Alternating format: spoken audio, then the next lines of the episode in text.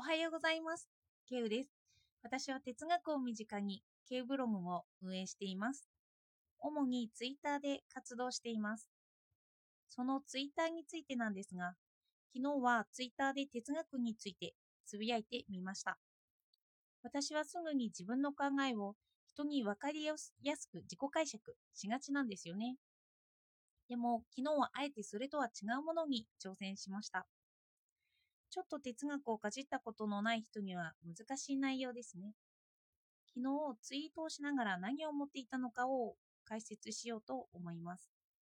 私は次からもそんなツイートをしようと思っているので、そのツイートをまた解釈していただければとても嬉しく思います。では解釈しつつ、私が今謎に思っている哲学を述べていきます。まず昨日のツイートの一つを読みます。計算のないとっさの行動に私の感情を見る。その時既存の言葉を当てはめるのだけど、しっくりと来ない。他の言葉を探そうと、パズルのピースを当てはめるのだけど、そうすると思考していると思う。両手にピースをたくさん乗せて、手でぐちゃぐちゃと当てはめようとする。当てはまるかなこんなツイートですね。私は今までブログで道徳をノーカリキュレーションという計算のないとっさの行動だと見てきました。でも、その行動は道徳とは言えない面もあるんですよね。それは善悪で言えば悪とも言えるようなことです。例えば、お金が千円札が落ちていたとします。そしてそれを人に見られずにとっさにポケットの中に入れてしまった。もうこれは一つの行動ですよね。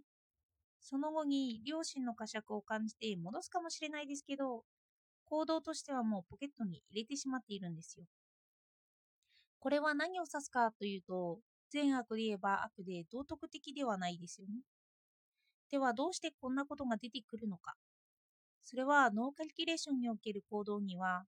私は教育が多分に関わってくると思うんです。私は以前、子供が好きかどうか抱きしめてみればいいと言いました。その時、ぎゅっと強く抱きしめたとか、手を離したくなくなったというのはあるんですけど、それはもしかしたら教育に依拠していないかという問いです。女性は役割として子育てを割り振られることがよくあります。仕事でどんなにうまくいっていたとしても、ただ子供がいないというだけで、負け犬というようなレッテルを貼られてしまうそんな文化にも住んでいるんですよね。まあ今変わってきていますけど。私はその教育を受けてきました。そして受けてきたからこそ、それが体に染みついて、子供を抱くときに、ノーカリキュレーションのようなとっさの愛情がかった行動に出てしまうことがあるんじゃないかなと思ったんです。そして私は以前、個人主義に陥ると自己愛だけになってしまうので、東洋的な自分の自分を器と見たり、人間を人人との間と見たりする。そういう自己と他者を分けない見方をしないと、他者に対する道徳が見えてこないことも語っています。なので、私の受けていた教育は私を形作っているんですよね。ということは、私が子供をぎゅっとしたカリキュレーションの行動、ノーカリキュレーションの行動は、道徳なんですけど、それは文化に基づいているということができるんです。この道徳を愛と呼び替えてみてもいいかもしれないんですけど、私は文化によって愛を形づけられているということです。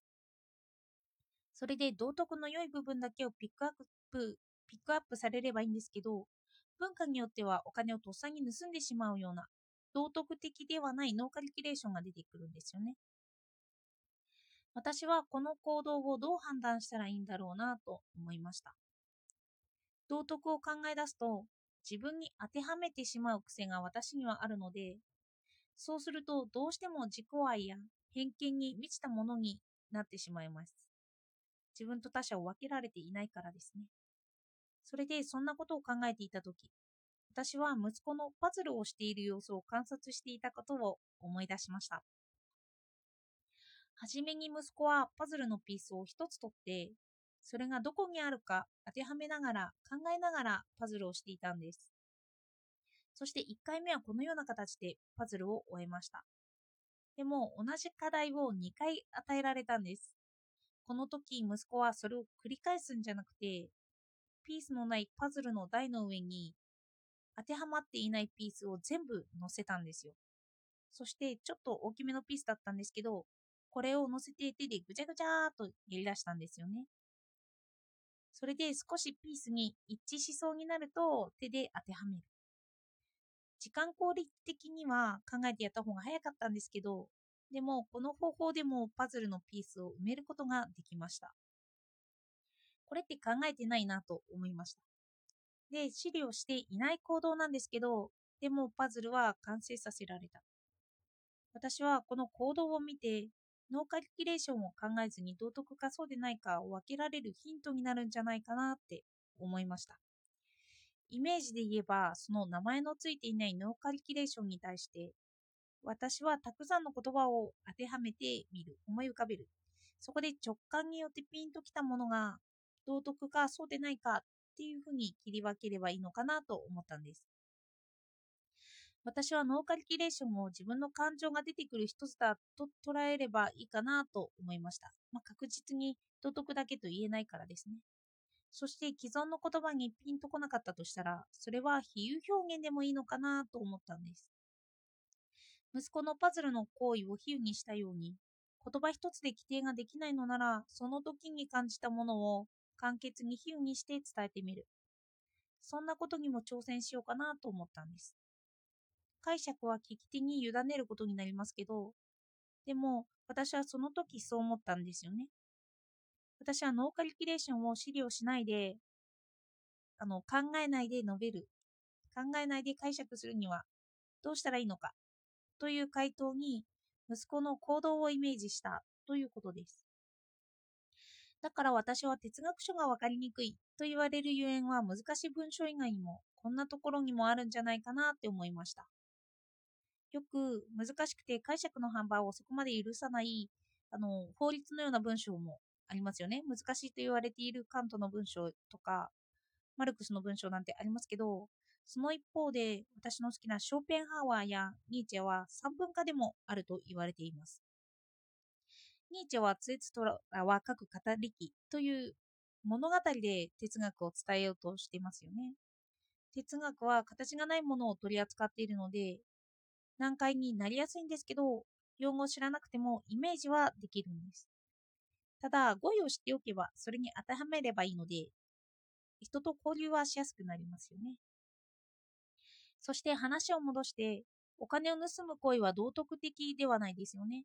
だから、ノーカリキュレーションには道徳以外の面を見ていく必要があると。そして考えると自分の味方だけになって他者が存在しなくなる可能性がある。そんな時に比喩表現を使ったり、パッと思いついた言葉を当てはめたりして、できるだけ資料に頼らない言葉を模索する。これはある意味本当に考えさせられるとか、言葉が降りてくるとか、ひらめきといった表現の方がしっくりくると思いました。自分が器になって、その行動の解釈を持つというイメージです。